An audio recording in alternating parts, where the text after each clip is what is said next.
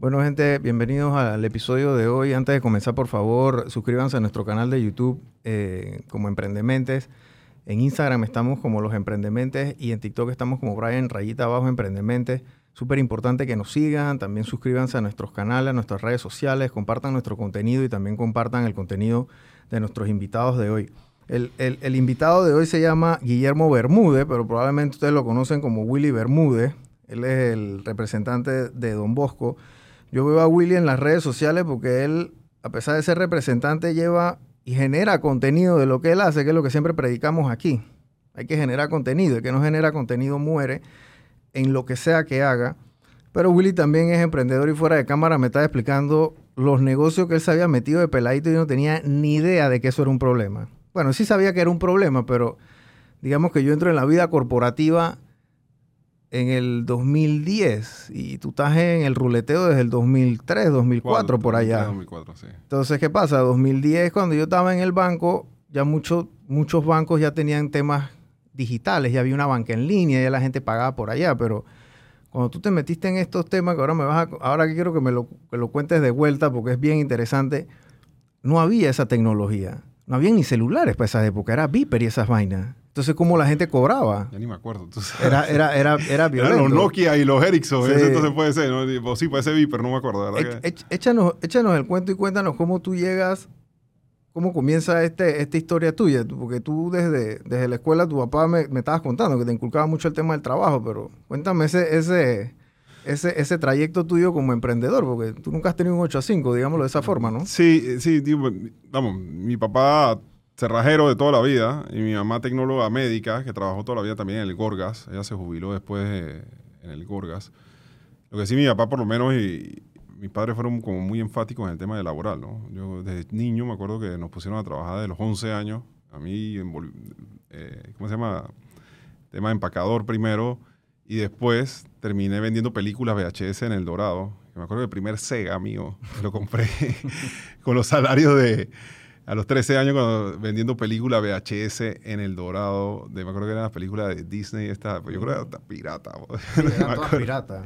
Esa época era todo eh, pirata. Y yo iba siempre al Dorado en un taxi que mi mamá contrataba para que nos llevara a mi hermana y a mí. Porque mi hermana, que hoy es neuróloga pediatra, eh, ella tenía, envolvía en Adams. Ella empezó envolviendo, me acuerdo, en Adams de Vía España y después terminó conmigo en El Dorado porque íbamos los dos. Entonces, siempre era como diciembre, salíamos la temporada de vender video, porque era Navidad, y ella de envolver regalos, porque todo el mundo está comprando Silver Stuff y, vaina. ¿Cuánto te pagaban en ese, por, por, vender? No me acuerdo si era hasta por película en su momento, o era un fee, un fixed fee diario, y de pronto me pagaban un variable por cada película que vendía, ni, me acuerdo bien, pero él era un cliente de mi papá, que mi papá, a ese video en El Dorado, que yo creo que era el único video, no existía ni blockbuster ni nada de eso, eh, mi papá le arreglaba las cajas fuertes o le, le hacía servicio de ese tipo de cosas.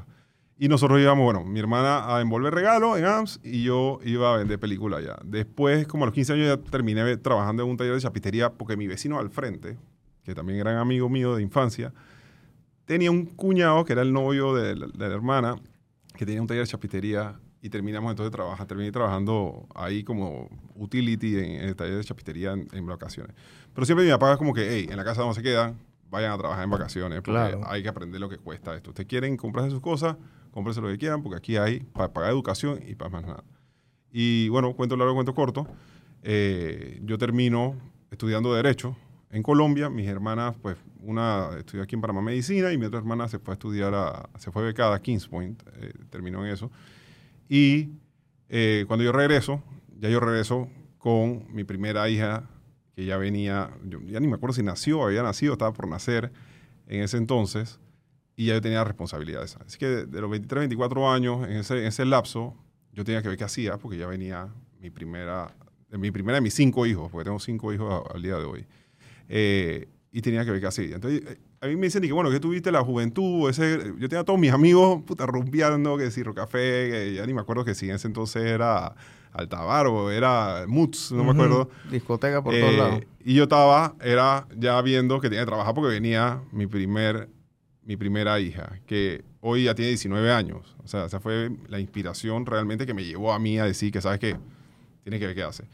Y la que me dio la primera oportunidad de trabajar, que fue mi mentora realmente, fue Ivana Medrano, la dueña del Hospital Nacional. Porque cuando yo llego, ella me dice, ve acá, mira, Willy, aquí hay un tema que es un tema legal, revísalo y trabaja conmigo para ver qué, cómo me puedes apoyar en este tema. Y viendo, trabajando ahí con ella en un par de meses que me había dado para, para revisar unos documentos legales, en ese entonces yo ya tenía 23, 24 años, empieza, empiezo a ver que se movían muchos pacientes que venían del interior, pero que eran veteranos de la Fuerza Armada de Estados Unidos o exjubilados del gobierno federal de Estados Unidos que se habían quedado ya viviendo en Panamá. Ya se habían revertido los, el canal y, y toda esta gente ya tiene familia y están radicados acá en Panamá.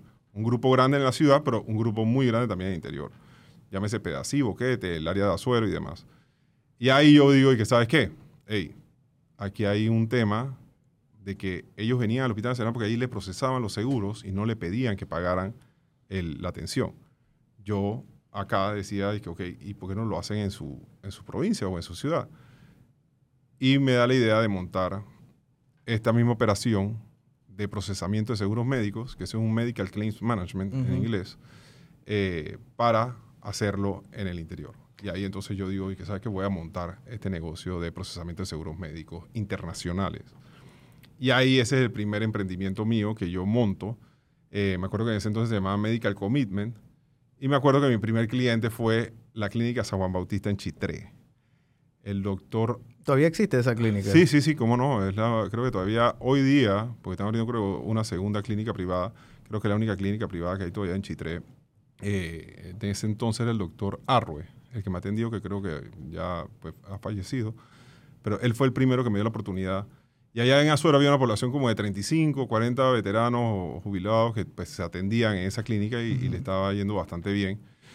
Después recuerdo que eh, eh, paso seguido, como cuando más o menos esta- estaba estabilizado el negocio, un mes, mes y medio que estaba ya Chitre funcionando, me fui a Chiriquí.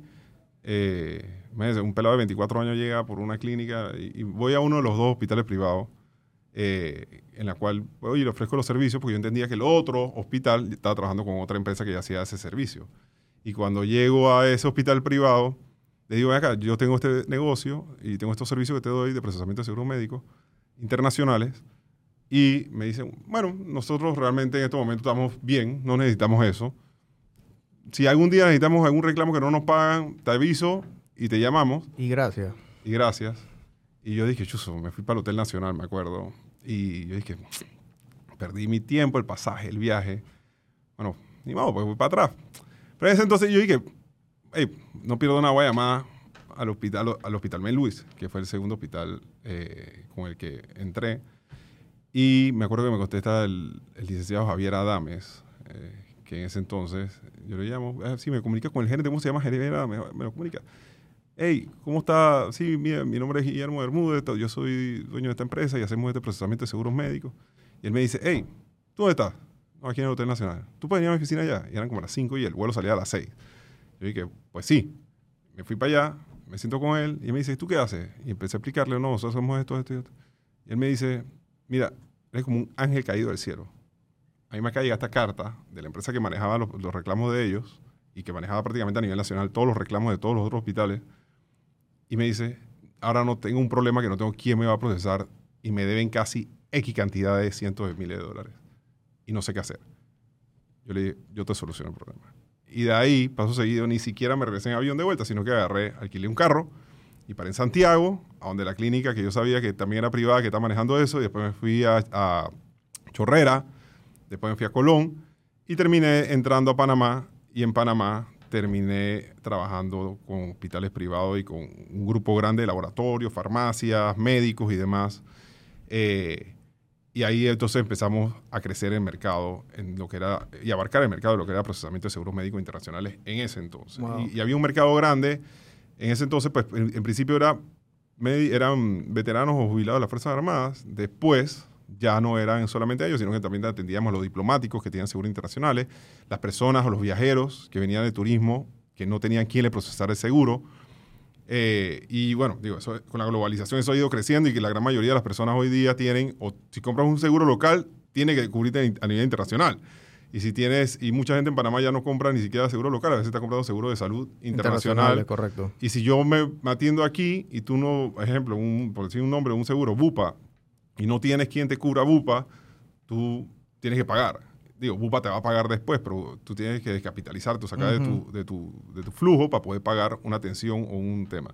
Entonces, es por eso que las grandes clínicas hoy día, tú puedes ir a cualquier clínica privada y tienes un seguro privado internacional y seguro no te la van a quitar y te dicen, bueno, tu copago es tanto, tu deducible es tanto y te atienden full. Hay seguros que tienen un peso, como si fuera un Ferrari.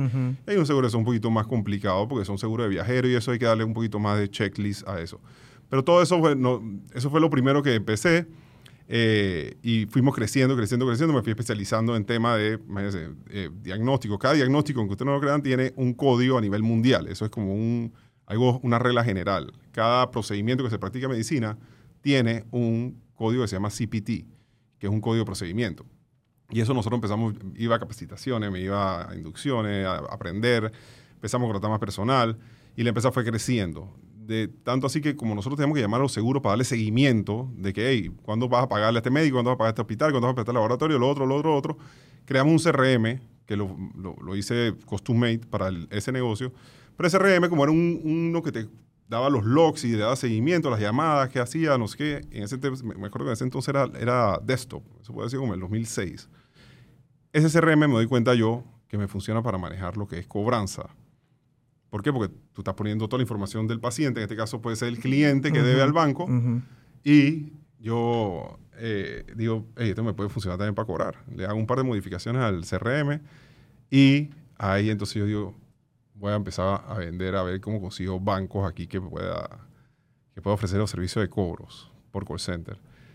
Y me acuerdo que mi primer cliente fue Banco Azteca que ellos tenían el, el, ellos, ellos, tenían esta cosa y que Electra creo que se llamaba que te vendía y que licuadora, televisores, todo a crédito. Ese banco existe todavía, yo, creo que no. ¿ah? yo creo, ellos tenían una por allá por en los pueblos tenían, eso me acuerdo que fue uno de los primeros y tenía después en Chorrera y puta, se me dieron crédito a dos manos. Eh, pero bueno, Launcher Story, cuando tú sales a buscar, tú entras a un negocio nuevo y tú no tienes la experiencia o no tienes, como quien dice, la hoja de vida que te dé por lo menos y que, ahí sí, este tipo tiene, tienes que empezar a agarrar el hit y a ver cómo haces con lo que tiene. Claro. Y me acuerdo que nosotros empezamos en un local que teníamos en, en la planta, por ahí por donde está el centro comercial que está pegado al Hospital San Fernando, que hay un centro comercial que está Banco Nacional, ahí empezamos nosotros. Y yo empecé en la planta baja con, pues, con Medical Community, con la parte de reclamos médicos. Y en la planta alta puse 10 posiciones de call center, a ver qué hacía y cómo la llenaba.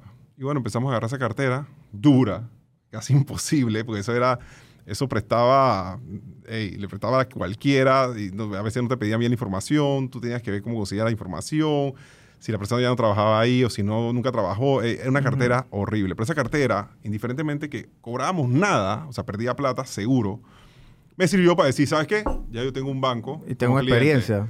ahora quiero otra cartera. Y así me fui consiguiendo cartera y conseguí, me acuerdo, la siguiente cartera fue, una de las otras carteras que conseguí que también era dura, fue otra financiera y después conseguí la de ENSA.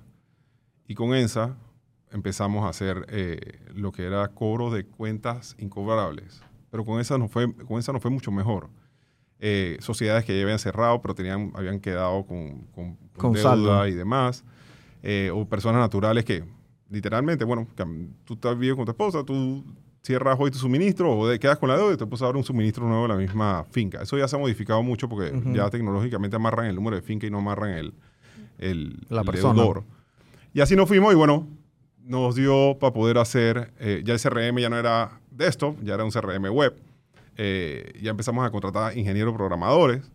Eh, de ahí yo, yo, he tenido siempre algo en la vida, porque eso es imposible que uno se sepa toda, ¿no? Uno, yo no soy yo trato de no ser micromanagement, yo me voy mucho a tratar de hacer equipo. Y uno de los temas que yo siempre he sentido que yo busco tener lo mejor. Tú eres como el director técnico de un equipo de fútbol. Tú tienes que tratar de tener el mejor delantero y así. Y en ese negocio de call center que yo lo fui aprendiendo, igual que si tú me dices que contabilidad, tú sabes contabilidad. yo, tú me sientas con un contable y, un senior y nos damos. Porque yo no sabía que era un estado financiero, no sabía que era un estado de resultados, no sabía que era un balance general, yo no sabía nada, ni cómo se manejaba, ni nada. O sea, todo eso lo fui aprendiendo. Y eso me lo fueron enseñando, cómo, hasta cómo hacer una sociedad, y para qué servía, y, qué, y, el acuerdo accionista, y el derecho de tanteo. O sea, todo ese tipo de, cosas que uno, la, la, la, parte de empírica y de experiencia, eso no tiene, es invaluable. Claro. Porque tú puedes salir graduado de muchas universidades prestigiosas. Pero eso y- tampoco te lo enseñan en la no universidad. enseñan en la Eso es la calle. Eso, y, y esas son cosas que uno va aprendiendo, y, pero es parte de el querer uno seguir creciendo. Sí. Eh, y ahí nosotros seguimos. eh, yo me traje entonces a una tipa que era gerenta de cobro de la top de Banco Caja Social Colmena en Colombia, y me- María Teresa, me acuerdo, y la puse a ella como gerente de call center. Y me acuerdo que de, como de 10 posiciones brincamos casi a 200 posiciones en call center. Ya no era solamente cobro, sino que también hacíamos atención al cliente, venta.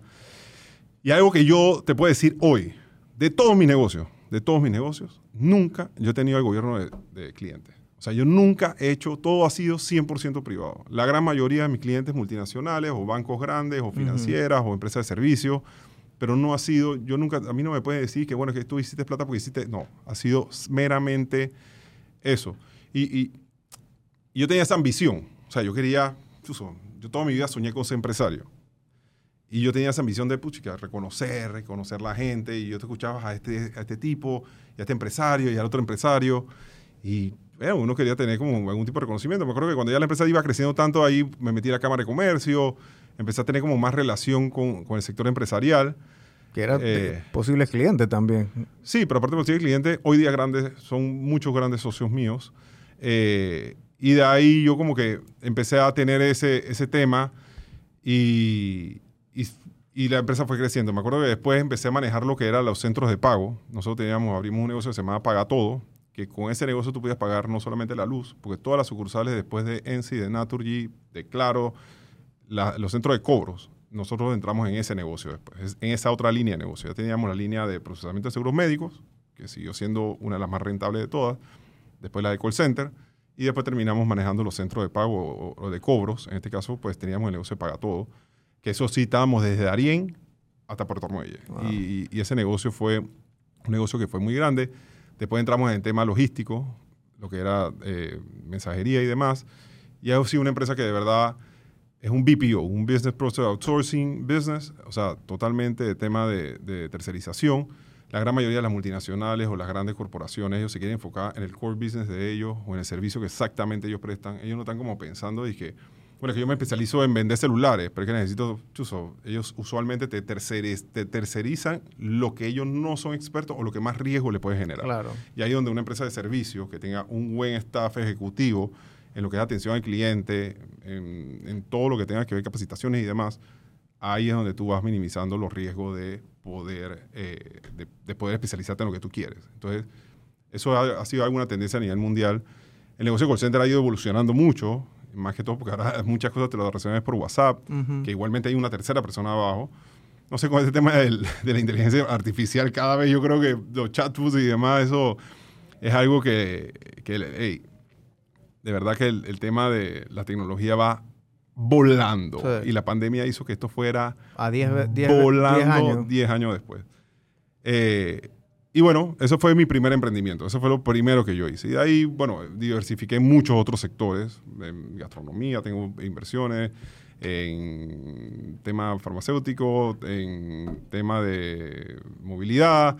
eh, y hay un, hay un emprendimiento que ahora mismo estoy, que eso lo empecé en pandemia, que casualmente le he estado dando, o sea, empujando esa vaina que es una es un social marketplace de venta de ropa de segunda. Ok. Se, se llama Closet to Sell. Ya yo tengo en- estoy en iOS, iOS y estoy en Google Play Store. Es web. eh, es un social marketplace que tú puedes comprar y vender tu ropa de segunda. Ok. Eh, más que todo, estamos ahora mismo entrando con boutiques y demás. Pero ese, ese, eso es un, ese es un reto que tengo ahora mismo porque me ha tocado ey, Aprender. aprender a dos manos un tema que no era, que no era lo que yo estaba, que no es un tema que, que es meramente administración de empresa. O sea, y, y he hablado bastante con, con, con personas que son allegadas a mí que están metidos en ese tema. Eh, hablo mucho, pido asesoría, brother, el tema de Marketplace, puta, me dicen, puta, el tema de Marketplace es como el huevo y la gallina, brother. O sea, tú tienes que tener el producto y el cliente y el cliente con el producto y tiene que ser uno con el otro. No es, no es sencillo. Eh, y el tema de ropa de segunda es un tema tendencia a nivel mundial. La cosa que aquí en Panamá tienes que ver cómo lo vas a hacer, que, el tema de, de thrifting, o cómo la gente se va, le das confianza. Claro. Nosotros estamos con Visa, con Yapi ya desde hace un año. Eh, hicimos todo el procesamiento de Visa completo con Marketplace para poder ser un Marketplace legal y todo lo demás. Llenamos todos los documentos. E- e- ese es mi, mi, mi startup en este momento, mi, mi consentido que le estoy dedicando más tiempo en, en meterle.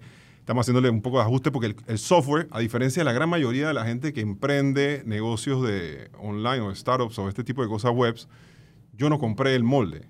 Yo agarré los ingenieros míos Y lo hiciste de cero. y le dije, vean cabrón, yo quiero hacer esto así. Mira, en Estados Unidos está, esta es la- el top y en Europa estos son los tops. Yo quiero hacer esto panameñizado, literalmente más o menos así. Que sea Ujú. un social marketplace, que tú puedas darle like, comentario, compartir. O sea, es literalmente como si fuera un, un- un una red social, Ujú. pero con un marketplace de venta de ropa segunda. Eh, yo le apuesto a eso porque la idea mía es poder estabilizar Panamá, pegar en Panamá, hacer prueba de concepto, que la cosa funcione, antes de hacer una primera ronda lo que sea. Claro. Me la he llevado a pulmón, full. Eh, ahí, eh, vamos a decir que he gastado. Yo digo, ¿tú inviertes o gastas? En esta he gastado un poquito más porque falta de experiencia y demás. Eh, y no y me he tratado de aprender y, y aprender a veces cuesta. Y, y en este caso me ha costado. Y ese, eso es, ese es el último emprendimiento que tengo ahora mismo en, en- Andando. andando. Pero ya estamos en eso, Project Manager andando por un lado, contratado, tengo el CTO por el otro lado haciéndome otras adecuaciones nuevas que nos están pidiendo. Eh, puta, o sea, es un mundo, Google Analytics, el, el SEO, el, hey, brother, esta- hey, de verdad que ha sido un Y- aprendizaje de una escuela. hicieron un app. Es un app. Te- es un te- app. Están los apps en Google Play Store y en iOS eh, y está la web. Usualmente la gran mayoría de la gente entra más a web que descargar el app, ¿no? Tú sabes que el- el- el- cuando tú lo tratas de abrir, eso sí, hemos tenido muchísima gente logueándose. sin a veces he hecho un lanzamiento formal, más que todo redes sociales, eh, y hemos tenido mucha gente subiendo mercancía, porque todo el mundo tiene, hey, tú vas a tu closet y tú tienes cualquier cantidad de suéter, y- y, y- eso eres tú y yo, que somos hombres, la mujer tiene 10 Más mil cosas más. Y lo que yo entendí es que todo el mundo estaba en pre-love, todas las mujeres estaban vendiendo cosas, y cuando tú hablabas con ellas, con las personas que conocía, ah, puta, sí, yo lo subo en Instagram, pero cuando pongo la prenda, me demora 5 minutos en venderla, pero tengo 75 personas escribiéndome que, que la quiero, la quiero, la quiero, cuando te deposito, pues ya, y después tengo que decir, la man que me dijo que sí, ya me depositó, o sea, era, era un problema. Acá nosotros entendimos todos los problemas que le daban Ujú. y nosotros te automatizamos a esa persona. ¿Sabes qué? Tú das un clic, tú quieres eso, compras, pones la hora de recogida, te doy dos, tres opciones, la persona pone la hora de, entrega, dos, tres opciones, eso automáticamente le llega por medio de API a la empresa de delivery. Eso es otro negocio que yo se lo doy directamente el, el delivery a ellos. Y eh, una vez que tú recibes la mercancía, yo, ah, tú pagas, yo te eh, congelo el, dinero y yo eh, pago 24 horas después que la persona recibe el dinero, la, mercancía, y no tiene reclamación. Porque si tú me dices que te, te voy a esta camisa, pero le falta un botón y no te lo puse, ni tampoco lo expuse, ahí cabe el reclamo. Y si cabe Claro. el reclamo, automáticamente yo te hago devolución del dinero. Y si tú quieres que te vuelva la prenda, tienes que pagar el delivery, tanto de ida como de vuelta. Claro. Entonces, eh, es un poco de seguridad más que todo hacia el comprador que al vendedor para que no se vea estafado. Y te doy, por eso le doy siempre ese gap de 24 horas para que acepte o reclame. Y si en 24 horas después de recibido, porque automáticamente todo eso está sistematizado por medio del Ujú. API, que ya recibió la mercancía y no ha aceptado, se da como aceptado 24 horas después. ok, por default. Así que ese, ese es ahora mismo el startup que estamos nosotros, con el que estoy empujando, que estoy metido ahí. Digo, no directamente yo, porque tengo otras funciones que hacer, pero siempre estoy pendiente de mis cosas porque, hermano, de política uno no vive. Claro. Eso yo se lo quiero decir a cualquiera. Por lo menos eh, de representante, eso no es el, ese no es el, el lugar que te va a dar. ¿Cuál es el salario de, de- de un representante? en- un eh, representante ¿O eso cambia por, corregimiento? No, no, no. Todos, ganan Todos lo los mismo. corregimientos ganan le- lo mismo. Quien le paga al representante es el Ministerio de Gobierno. Ni siquiera es la alcaldía. Y eso es por contrato. Directamente el Ministerio de Gobierno te paga 2 mil dólares menos deducciones. A ti te entran 1.580 dólares al mes. Ok. Eso es lo que se gana un representante más dietas. Tienes dieta cuando vas al consejo y te pagan dietas una vez a la semana y cobras ese base más dieta. Eso es lo que ¿Y cobra la un dieta cuánto es? ¿Y En que 100 Panamá te quedan no, 400 dólares por semana. 400 dólares. Sí, son como 1.600 dólares. Son, hace un overall como de 3.100 dólares que te está entrando mensual. en Puede que haya un miércoles más, un miércoles menos, pero es más o menos 3.000 dólares que te está entrando mensual. Con cinco Eh, hijos, tú no, con 3 mil dólares, tú no ah, mantienes a cinco hijos. Ni la escuela la pago, imagínate. Ni la escuela se puede pagar con eso. Como está en la escuela de cara, de verdad, eh, eh, es complicado. No, eh, y, y, eso es un tema, ¿no? Yo no, por eso yo nunca puedo descuidar mis negocios. Por eso yo siempre Claro. estoy metido viendo qué otra cosa invento, dónde más puedo invertir, dónde más puedo poner plata, dónde más puedo hacer esto, puedo hacer lo otro. O sea, hay que hacer, eh, hay que seguir viendo oportunidades. Y, y eso es algo que a mí me apasiona. Pues, o sea, yo de verdad que yo cuando me meto en un emprendimiento nuevo, He perdido plata, ojo. He perdido, porque el que te diga que es empresario y que no ha metido 30 mil, 20 mil, 10 mil dólares mal metido y que, y que lo perdió, yo creo que entonces no, no, no Es mentira. no- es mentira. y lo, lo que yo sí he tenido suerte, eh, o no suerte, pero he sido bastante como. Yo me meto rápido. O sea, comienzo el negocio, primero de todo, en este momento yo no busco socio que yo sea socio operador. O sea, yo tengo que buscar un socio que lo opere, quien lo corra porque yo no tengo el tiempo para poder andar operando. Entonces yo me doy cuenta rápido si de verdad la persona que en teoría o me traen la idea de negocio o yo le propongo alguna idea de negocio a una persona que yo veo potencial y que sabes que, Brian, puta, yo creo que tú tienes un potencial para poder hacer, porque tú sabes programación, vamos a hacer esta idea. Y si la persona la compra, vamos para adelante. Pero si yo veo que tú al comienzo no está funcionando ahí, esto es como una relación de marido y mujer. No funciona, hermano. Claro. Ten tu parte, ten la mía, vamos para adelante y salimos de aquí. Entonces yo, yo he podido atinadamente perder poca plata en algunas inversiones que no me han funcionado. Oliendo eso eh, de antemano. Dándome cuenta que la persona no tiene el compromiso. Claro. Porque los negocios es, sí, una buena idea. Eh, sí, yo creo que la contabilidad para mí es la columna vertebral, hermano, de cualquier negocio. Tú la contabilidad tienes que tener al día a día. Porque si tú no sabes en qué momento estás perdiendo plata o por dónde se te está yendo la plata, Mm, no puedes tomar correctivo rápido. Sí. Y en dos, tres meses te quebraste. es verdad. Entonces, para mí es como que todos los días, ¿cuánto estoy vendiendo? ¿Cuánto me están quedando? ¿Cuánto es mi gasto? O sea, ¿y por qué estoy gastando tanto? Y esta quincena, ¿por qué? Dame, dame, dame un corte al 15, dame un corte al 30. Estaba resultados antes del 15 del mes siguiente, ya consolidado, contra banco, para poder uno ver dónde que se está yendo la plata. ¿Dónde está el flujo? Entonces, ¿dónde está el flujo? Entonces, eso es todo. Eh, ¿Y por qué? Porque puedes recortar rápido. Tumba planilla, baja el alquiler, quita lo otro. O sea, haz algo, baja los costos. O sea, esa, es la parte que hay que ver siempre. Y por eso yo soy como muy enfático en ver mis números. Yo antes del 15 de cada mes de todos mis negocios, yo necesito ver mi estado de resultados para saber cómo va el mes. Y por qué razón este mes no quedó plata. O por qué este mes estamos en rojo. Ah, bueno, un mes de febrero, un restaurante, un bar, siempre es un mes complicado por carnavales. Claro. Días patrios es matador y octubre y, y agosto, si, si es rooftop, estás muerto. Sí. Porque al final del camino, la lluvia te cae, hermano, Mm. y esos meses son meses bajos. Pero ya tú tienes que saber, después de un año de negocio, que tú sabes que hay meses buenos y hay meses malos. Hay negocios que yo tengo que decir, ¿sabes qué? Cada yo tengo que verlo cada seis meses, no puedo verlo ni siquiera cada mes, porque ya tú sabes que hay meses que te vas a coger el hit. En negocio de estacionamiento, tú sabes que el mes de diciembre nadie se va a un hospital. Claro. Y- Nadie y- se enferma. Nadie se enferma. Y, eso pasa en casi todo, en muchos rubros de negocios. Tú sabes que hay rubros que tú no puedes verlo eh, mensualmente, sino trimestralmente o semestralmente Claro. o cuatrimestralmente, porque tú tienes que hacer más o menos un- un- una bolsa de que eh, tengo que una contingencia para poder aguantar el mes. Son por temporada. Y eso, eso es lo que ha sido, eh, y eso es lo que me apasiona, honestamente. Siempre ha sido el tema de, de negocio. Pero bueno, terminé metido también en política. En política. Miren, Entonces- para que la gente entre en contexto, lo que, lo que inició haciendo Willy es que el tema de los reclamos de seguro internacional, eh, para los que no, nu- nunca han tenido la necesidad de hacer uso de su seguro, y ojalá nunca lo tengan que hacer, un accidente o algo, tú vas al hospital y el hospital prácticamente te dice dos cosas. Ok, paga el deducible, que a veces son 10 dólares, 15 dólares, 20 dólares, 25 dólares, lo que sea o paga la cuenta entera. ¿Por qué? Porque tu seguro entonces es contra reembolso. Entonces tú tienes que pagar la cuenta entera y te tienes que ir después allá, mandarle toda la documentación y a tu aseguradora y entonces tu aseguradora entonces te da la plata y te da el cheque, ¿no? Un mes, dos meses. Un mes, dos meses. Y si es internacional, a veces puede ser un poquito más, un poquito menos, depende. Entonces, Willy, a los veintipico de años, dice, hey, este pocotón de Sonians que quedaron varados aquí en Panamá porque hicieron vida aquí, no se fueron de, de regreso para su país porque eran reyes aquí literalmente. Ganaban 10 mil dólares en la comisión del canal y en los 90 aquí en Panamá, cosas así. O sea, eran unos salarios eh, y les pagaban las casas y todo. O sea, era una locura. Entonces, esa oportunidad de negocio estaba ahí, porque esta gente quedó como desamparada, digámoslo de esa forma. Ellos quedaron al aire, ellos no- entonces no tenían, ya la platita no era la misma, ya era la platita de la, ya era la platita de la jubilación, entonces ya ellos tenían que estar aquí. Entonces, esta gente también tenía mujer y hijos aquí, ¿no?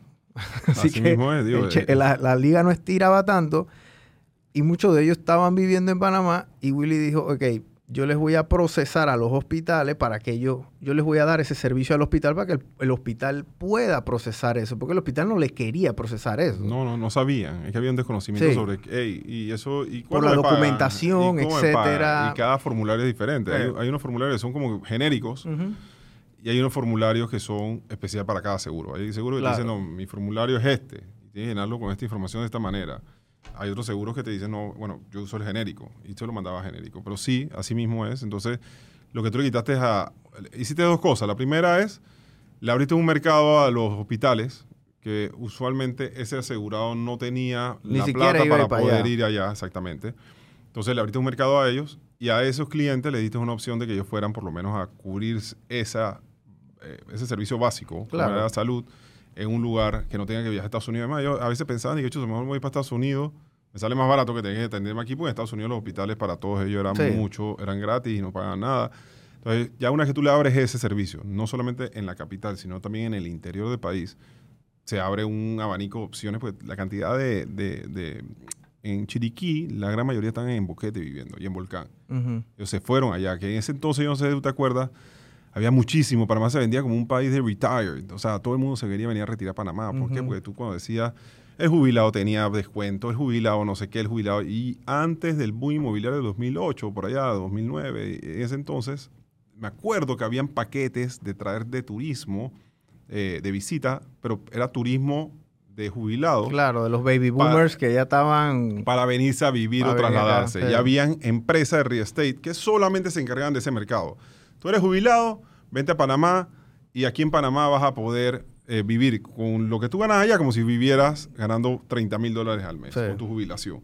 Y puedes vender allá y te vas a comprar una casa en Boquete, que es una mansión, o te vas a comprar un apartamento en Panamá, que es una mansión, y aquí te van a dar descuento en el cine, como en el pasaje de avión, como te van a dar descuento, como, como los hospitales y las clínicas te cubren los seguros. Y eso es lo más difícil para una persona de esa edad, el tema del seguro. es la salud. Puta, yo me voy para Panamá, pero si me enfermo, puta, ¿y cómo ¿Quién me va a dar mi medicina? ¿Quién me va a dar mi medicina? ¿Cuánto me va a costar eso? Porque ya a esa edad tú estás jodido de todo. Mm.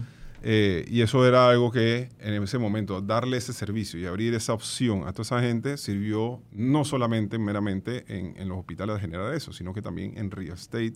Mucha gente empezó a vender Panamá como una opción, un paraíso para que se vinieran a jubilar por la cantidad de plata que le generaba a ellos esa jubilación en Panamá, pero también porque sentía la seguridad, la tranquilidad de que hey, yo voy para Chiriquí y allá yo tengo quien me va a atender. Me Claro. voy a vivir a Pedací y ahí hay un hospital que me puedo llegar a atender o retirar medicamentos, porque eso es un costo alto hoy día.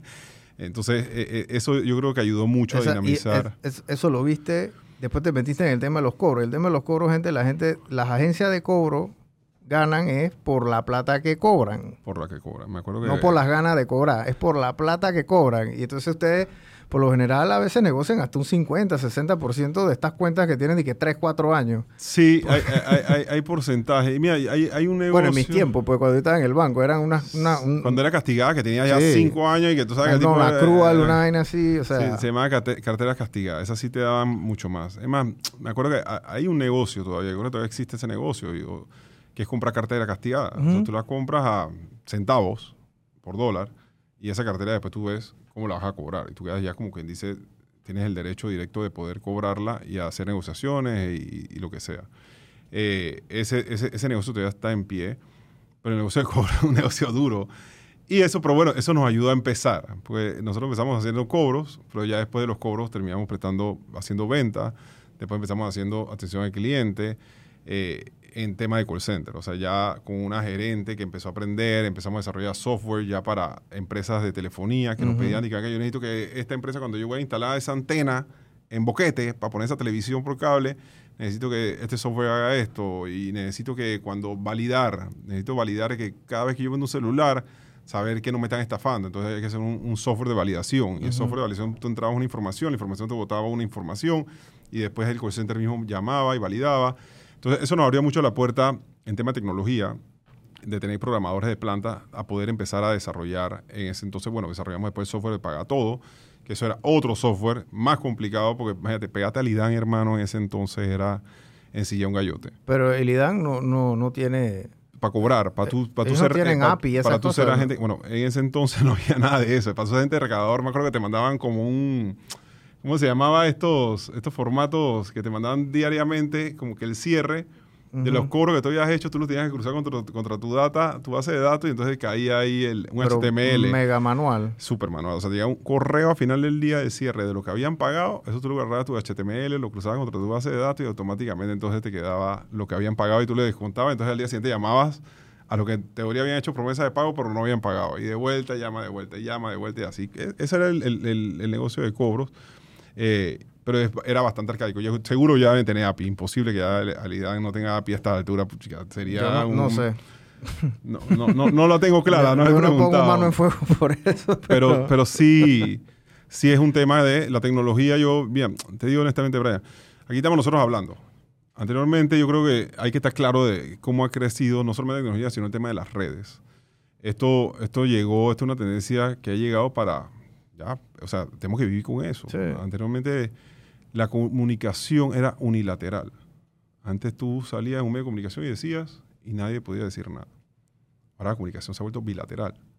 Ahora tú puedes salir con este podcast y de pronto mañana sale Juan Pérez y el tipo empieza a escribirnos un poco de cosas en el podcast abajo porque ya tienes, las redes sociales te han permitido eso, Sí. o sea, ese, ese acceso. Antes tú tenías que ir a ver con un canal de televisión a ver quién te vendía un espacio para poder tú tener este programa ya.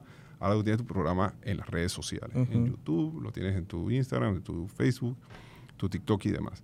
Entonces yo creo que este tema de las redes hay que entenderlo. Ya los negocios tienen que entender que hay que vivir con este tema de la comunicación bilateral. Eso nos sirve a nosotros como en la parte mía, por lo menos política, porque yo sí entré entendiendo eso rápido.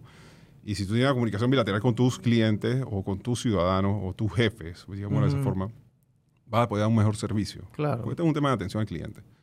Eh, y eso es lo que hay que entender, que los ciudadanos son tus jefes, ellos te están pidiendo que tu servicio que tú tienes que brindar, tienes que darlo de la forma correcta y esa comunicación bilateral que te da las redes sociales, Ujú. que llegaron para quedarse y no solamente quedarse, sino para entenderlas, para poder desarrollar las cosas de la forma correcta que quieren las, las personas, es lo mismo que los negocios.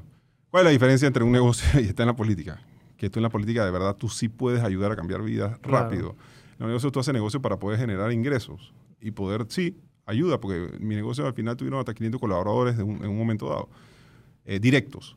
Pero tú estás haciendo, generando ingresos para pagar un salario y para que te quede utilidad. Claro. Tú estás haciendo un trabajo que si lo haces bien, si haces espacios públicos, si das seguridad, si das calidad de vida, si le das otras cosas, educación, cultura y deporte, tú no te imaginas el tema cultural como los niños, las niñas de ballet, que no existía eso ya, por lo menos le ha cambiado la vida a ellos, le abre la mente. La sinfónica, nosotros hicimos una sinfónica. La sinfónica automáticamente, la música, te abre horizontes. Fue el festival de jazz, allá los niños, era una cosa increíble. Niños que nunca se habían tocado violín, tocan violín, saxofón.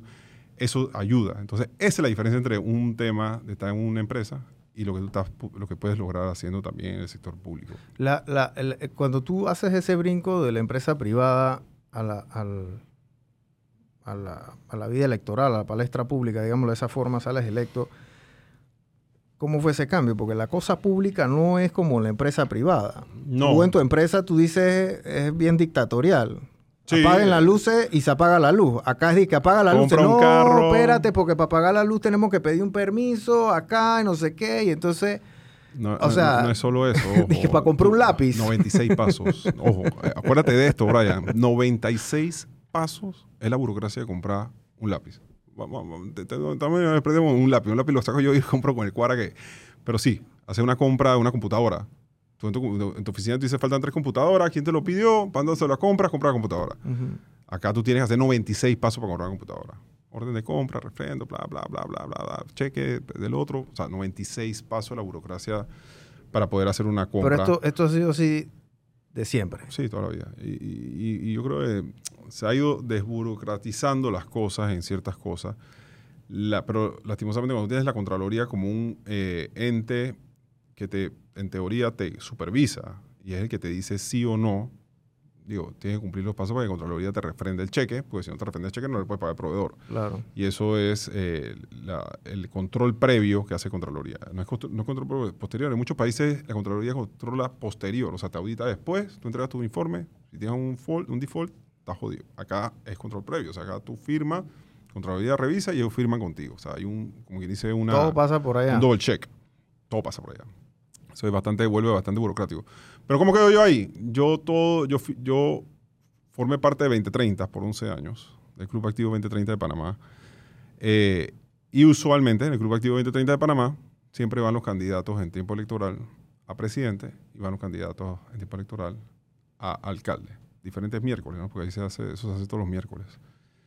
Y me acuerdo que había ido, yo le digo al esposo de mi hermana, mi cuñado, que es con el que tengo bastante sociedad y cosas, hey, ven acá, ya fueron los candidatos a presidente, ahora van a empezar a ir los candidatos a alcalde, vale la pena que vayamos a ver quiénes son los candidatos. 2013 fue eso, diciembre de 2013. Vamos a ver quiénes son los candidatos porque está vaina, yo creo que tenemos que empezar a ver cómo nos metemos nosotros como empresarios en política, porque este país no está yendo... O sea, 2013 tú no tenías por la palestra. Nunca había estado ni en nada de política. Una tía mía estuvo corrió para diputada, que es mi tía, una de mis tías favoritas. eh, y ella para diputada, pero en el año, chica, eso fue como 2004, 1994, imagínate, que yo me acuerdo de niño y mi papá y que, imprimiendo que papeletas. ocho años. Entonces, eso es lo que yo tenía recuerdo de política. Pero yo nunca tuve metido en política, ni en partido político, ni nada. Eh, pero yo veía la situación como estaba. Y de pronto tú veías, y que chuzo, que están persiguiendo, y que lo otro, y que los negocios. Y, la y yo digo, hey, ven acá, vamos a ver los candidatos a alcalde. Y en ese entonces me acuerdo que era Roxana, Fábrega y Blandón. Y empiezan ahí, un miércoles uno, un miércoles el otro, y el último que fue fue Blandón. Y le digo a mi cuñado, y que, hey, no, hey, el que mejor presentó el mejor plan fue Blandón. Y yo le digo, "Hey, vamos a apoyar este mapa. Entonces yo salgo, me acuerdo ese día, y le digo, hey, ven acá, eh, nosotros quisiéramos apoyarte, mi nombre es Guillermo Bermúdez, nosotros somos empresarios y quisiéramos ver, me pareció buena tu exposición. Y me acuerdo que al final ni siquiera en ese momento como que él, sí, háblate con mi jefe de campaña, el jefe de campaña le di el teléfono, el medio teléfono, lo llamé, le escribí, nunca me contestó. Y yo dije, bueno, ella pues, no, no, no hubo contacto con el man. Después hablé con un primo mío, me dice, hey, ¿a quién estás apoyando? Mi primo PRD. Y me dice, no, yo- realmente a nadie, pero yo creo que hey, este está, está fuerte la política en estos momentos. Ya estamos entrando a 2014. Y me dice, pero yo vi la alcaldía y me, la verdad que, ¿tú te acuerdas de esa elección? Mimito, Varela y Navarro, creo que era. Sí. Ujú. Eso era flush, volando flush, flush, pero a dos manos por todos lados. Una locura. Eh, y entonces yo decía, hey, hay que enfocarse en la alcaldía. Yo creo que la alcaldía, las ciudades donde nosotros estamos, aquí es donde hay que enfocarnos en este tema para ver cómo mejoramos la ciudad. Y, eh, y ahí entonces yo le digo, eh, mi primo dice, yo conozco a Blandón, yo te consigo una cita. Y entonces me consigo una cita con Blandón. Y yo fui y le dije, ven acá, yo estoy dueño de estos negocios, me preocupa un poco el tema cómo está yendo el país, eh, y yo quisiera ver cómo te puedo apoyar. Yo le dije, después él me dijo, ah, bueno, yo con mucho gusto. Pasó enero, en enero me llama, hey, ven acá, tú me tú tenías call center, tú crees que tú vas para ayudar, hey, ¿cómo no? Pero te lo monto en tu oficina, y me tú quieres, yo te mando a un ingeniero, programadores, fuimos allá, papá, montaron la cosa. Y yo te digo de verdad, yo no pegué una papeleta, yo no repartí nada, yo no caminé porque yo, yo, yo realmente estaba ayudándolo era como Ujú. empresario. Me acuerdo que le hice varias cenas, eh, en ese entonces hicimos cenas en, en diferentes casas de amigos, invité a mis amigos, eh, mis amigos de 2030, mis amigos, mis, mis socios y demás. Y hacíamos cenas de recaudación de 10, 15 personas, así más close, como para hablar con el candidato, para entender un poco cuál era el- el- Claro. la, la propuesta de él. Y eh, al final gana. Y él me ofrece, hey, ven acá. De, de verdad que eso fue para mí, porque todo el mundo, cuando tú estás en un partido político, tú dices, hey, a mí me lo van a ofrecer. La segunda posición después del alcalde, la más importante es la Secretaría General. Hoy día, subutilizada y el secretario general en la alcaldía actual no existe. Pero ese es como decir el gerente general de la empresa y el presidente viene siendo como el presidente, el, el alcalde viene siendo como el presidente de la junta directiva, que en este caso la posición más que todo, vamos a decirlo, eh, empresarialmente hablando, es como el, el alcalde es como la, la figura política, pero en este caso como La el, más pública, digámoslo de esa forma. el presidente de la junta directiva. Y el gerente Pero- general es la más operativa. el gerente de la, de la operativa. Y ahí me metí, algo que me, digo, cuando tú entras a la- al sector público y vienes del sector privado es un shock. Yo me acuerdo que cuando él me lo ofreció, yo reuní toda mi familia. Y llamé a mi papá, a mis hermanos, a todo el mundo y dije, "Ven acá, me están ofreciendo esto. Yo, sea, fue como medio...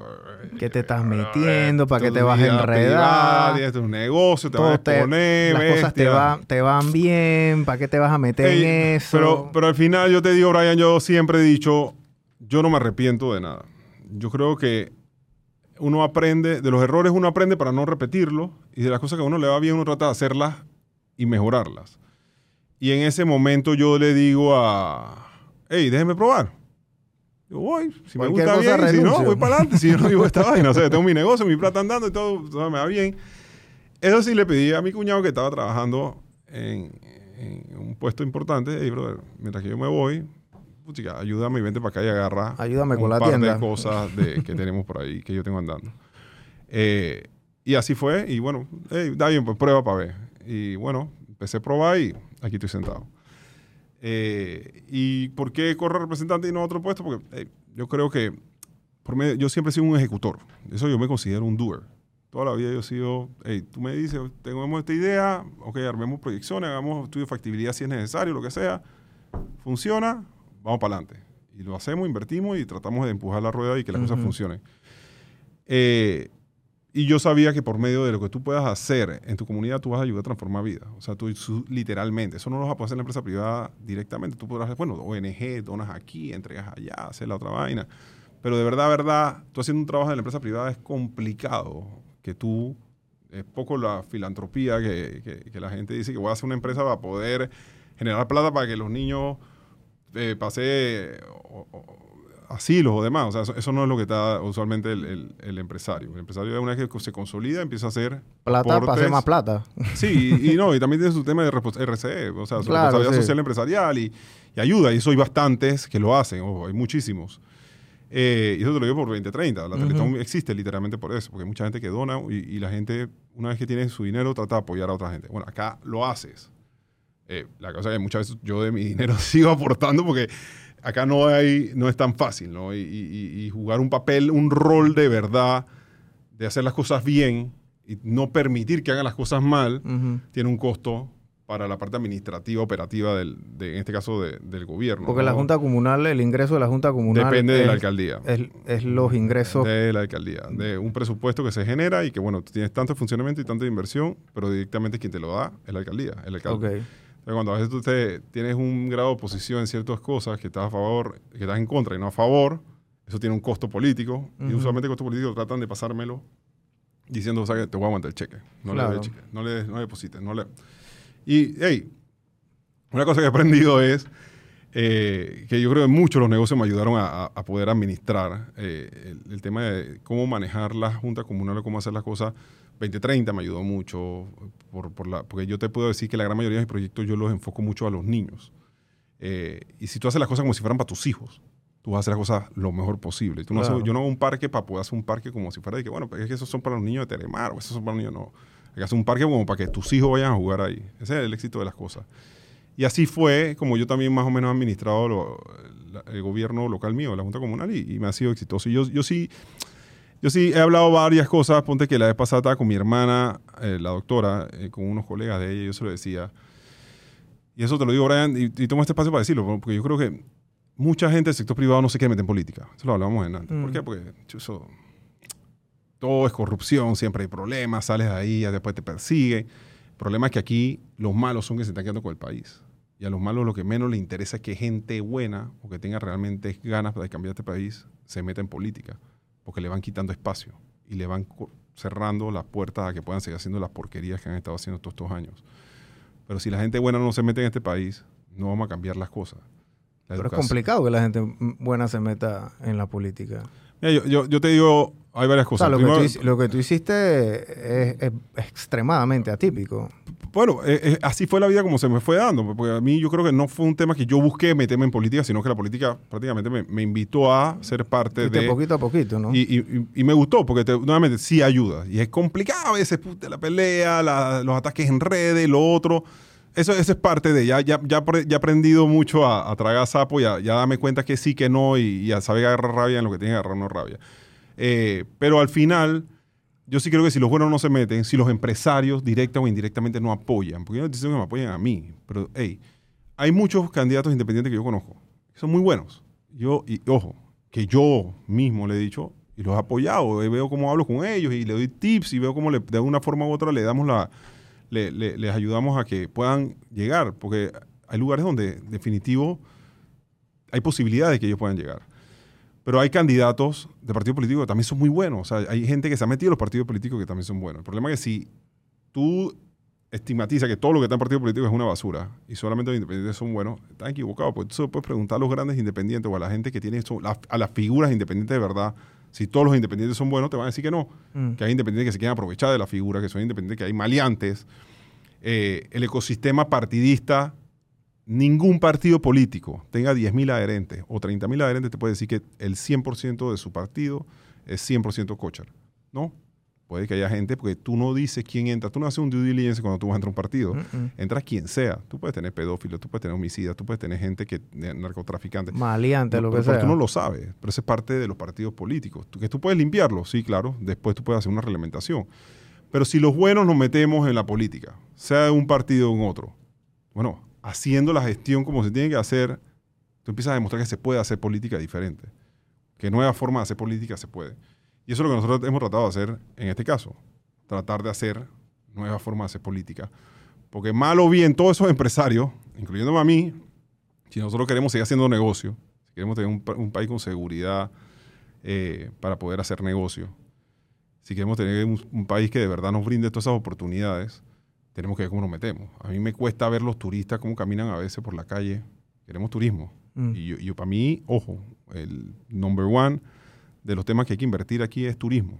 Yo creo que si nosotros nos metemos en turismo vamos a generar economía rápido. Sí. Aquí vamos a agarrar un país endeudado en el 2024, pero la clave aquí está es, hermano, nosotros tenemos un paraíso. Cuando yo me comparo con Costa Rica y tú te comparas con Panamá, tú dices, puta, pero en Panamá tiene todo. Costa Rica es un para- pueblón.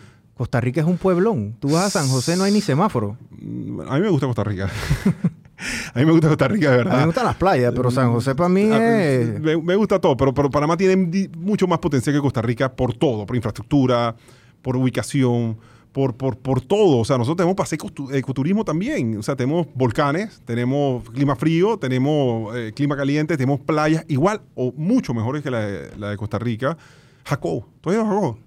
Entonces, tú- me dices que agarras Jacó, y, bueno, los sueños que tienen ellos el JWA y compararlo con Buenaventura. Todavía a Buenaventura le falta mucho más desarrollo, pero eh, Buenaventura le da 10 vueltas, porque la playa de Jacó no es una playa tan bonita.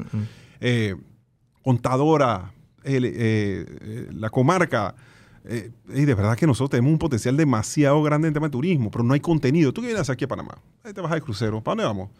Bueno, vamos al Casco Viejo. Colón 2000, Si vas de Colón te vienes acá, pero puta, de ahí a Colón yo no veo mucha gente.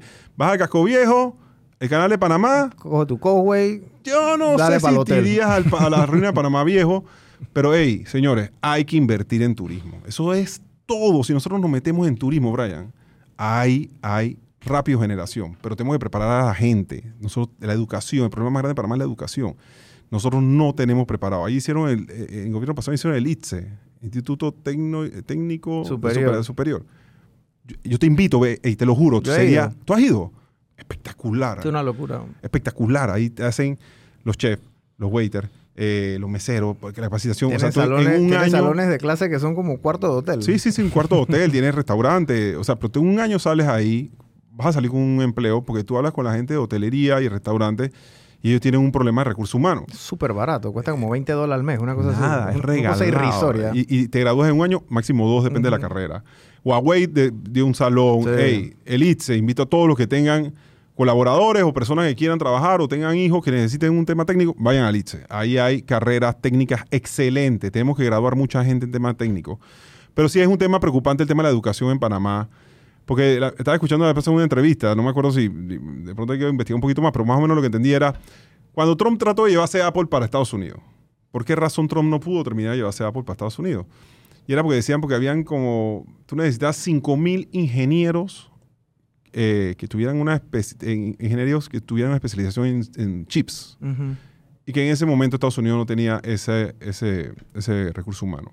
Y que bueno, los chinos por supuesto que no tienen 5, tienen 50.000.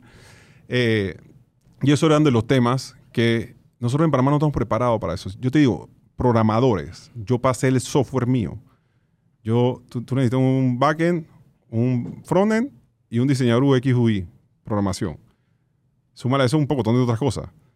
Conseguir un backend, yo tengo el backend que era de mis negocios viejos, que es prácticamente amigo mío, que fue que hizo la parte del backend. Pero el frontend y el UX UI, Colombia y Perú. ¿Por qué? Porque no tenemos programadores No capacitados. Lo- lo- las universidades y las carreras que te están dando hoy no están acorde a lo que viene el mañana. Entonces, yo compré casualmente hace poco, le di a mi hija mayor, la de 19 años, un libro de Andrés Oppenheimer que te habla de las carreras del futuro. Te lo, te lo- ya he terminado de leer, te lo voy a mandar para que lo tengas. Lo acaba de sacar el año pasado y lo compré.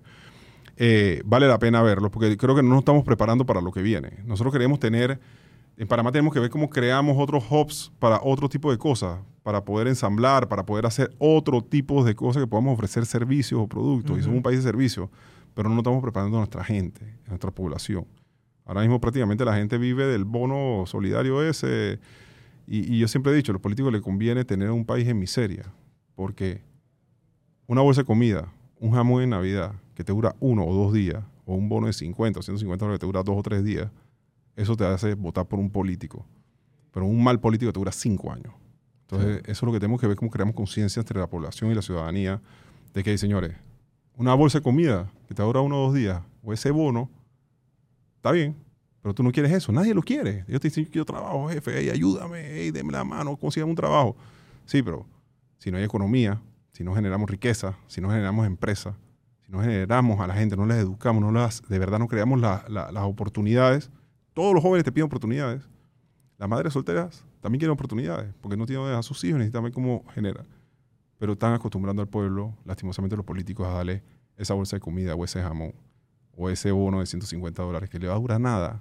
Y eso es así en Latinoamérica, porque toda Latinoamérica es bien, No, no, bien no. dada a ese, Yo a creo- ese, Yo creo a- o sea, la, o sea, la riqueza que Latino- tiene Panamá. No, o sea, la- lo que te digo es Latinoamérica, desde, desde México hasta Argentina, el tema político siempre es como que, no es como los Estados Unidos, Europa, estos países de primera, ¿no? Claro, pero bueno, es que ese, ese es un tema que yo Sufren hablaba- mucho, los países latinoamericanos sufrimos mucho por el tema de los políticos. Porque tenemos unos políticos. Porque, porque yo creo que, mira, si tú te das cuenta, la historia es repetitiva. Hablaban de dictadura y bueno, había dictadura en casi todos los países. Después hubo guerra, gracias a Dios, bueno, en Panamá no hubo guerrilla ni nada de ese tema. Pero en Colombia, El Salvador, Nicaragua, Honduras, o sea, todos esos lugares tuvieron eh, en algún momento un conflicto eh, de, de guerra, guerrilla y demás. Eh, hablas de ahora dictadura o la izquierda, te das cuenta cómo la izquierda ha ido conquistando la región suramericana y centroamericana. Eso le y- conviene a Panamá, porque ahora toda la gente que tiene platita en Colombia quiere puede venir para Bueno, acá, ha- de Perú, no, Chile. Ha, ha- ha empezado a moverse real estate otra vez que está trancado. Sí. Ya tú te das cuenta ahora de que, hey, ¿cómo están los alquileres? Se están subiendo los alquileres, ¿cómo están los...? O sea, ahora mismo ya, gracias a Dios, se ha estabilizado el mercado inmobiliario, pienso que algo. Eh, yo creo que ya ya es de vuelta momento empezar a ver, oh, vamos a empezar a construir otra vez, vamos a empezar a desarrollar, empezaron otra vez los proyectos a andar. Pero sí creo que, que el tema de seguridad jurídica hacia los extranjeros, nosotros tenemos que aprovechar nuestra posición geográfica, pero no solamente, sino también el currency, la moneda. Nosotros somos de la región, tenemos un dólar. La inflación en Panamá el año pasado, con todos los aumentos que hubieron en la región, fue bastante bajo. Y yo siento que no estamos agarrando todas esas oportunidades o ventajas competitivas que tenemos con los países de la región para poder hacer eso. Y una realidad es por qué? Por el grado de corrupción. O sea, que hay muchísima corrupción. Y esas son las cosas que tenemos que ver como la gente buena, los empresarios, directa o indirectamente, Brian, hay que involucrarse. Tienen que aportar. Yo no estoy diciendo que le den a- ni me den a mí ni, ni a gente conocida mía. Busquen las personas que ustedes creen que va a hacer las cosas bien y apóyenlo.